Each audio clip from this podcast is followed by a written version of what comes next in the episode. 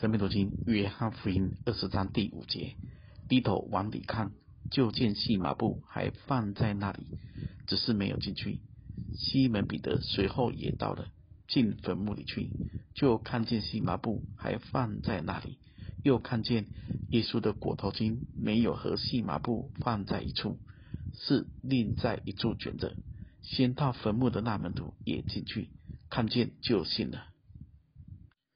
这细麻布和裹头巾，就是当初那两位隐藏的门徒。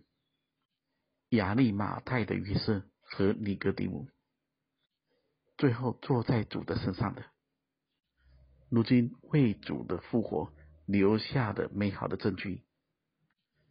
大家要知道，因着爱主的缘故，坐在主身上的每一件事，当复活的生命显明时，这些都是奖赏，都是见证。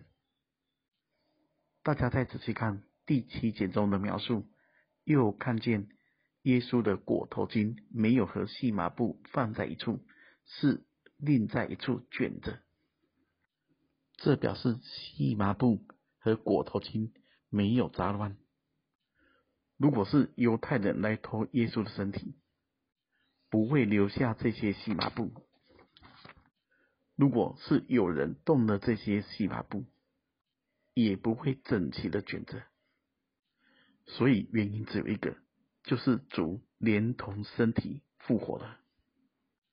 这细麻布和裹头巾从主的身上掉下来，这一座空坟墓从大石头的滚开到细麻布、裹头巾，都告诉我们，主从死里复活，连同身体一同复活，没有任何东西。可以拘禁复活的主。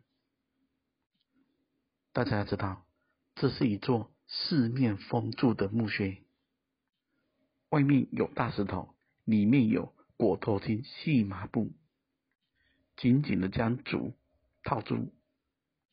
只有复活，才能突破这一切的拘禁。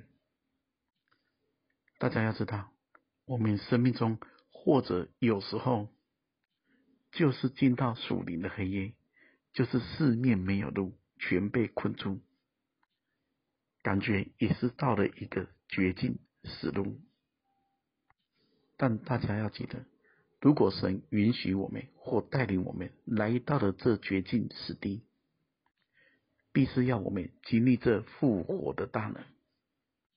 也只有复活的能力，才能使人走出这绝境，甚至才能使人。走出自己的困境，不管这大石头有多大，挡不住这复活的生命；也不论这裹头巾、细麻布裹得有多紧，复活的生命都能够穿透。弟兄姐妹，这是复活的生命，这是我们的信仰。前进这一本书的序开宗明义就说的。即是唯一能拘禁人的囚牢，而能从自己里面走出来的，那只有复活的生命。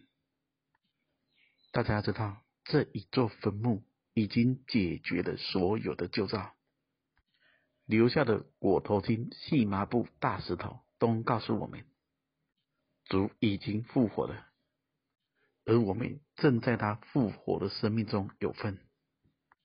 最后，我们来思想歌罗西书三章三节的话：“因为你们已经死了，你们的生命与基督一同藏在神里面。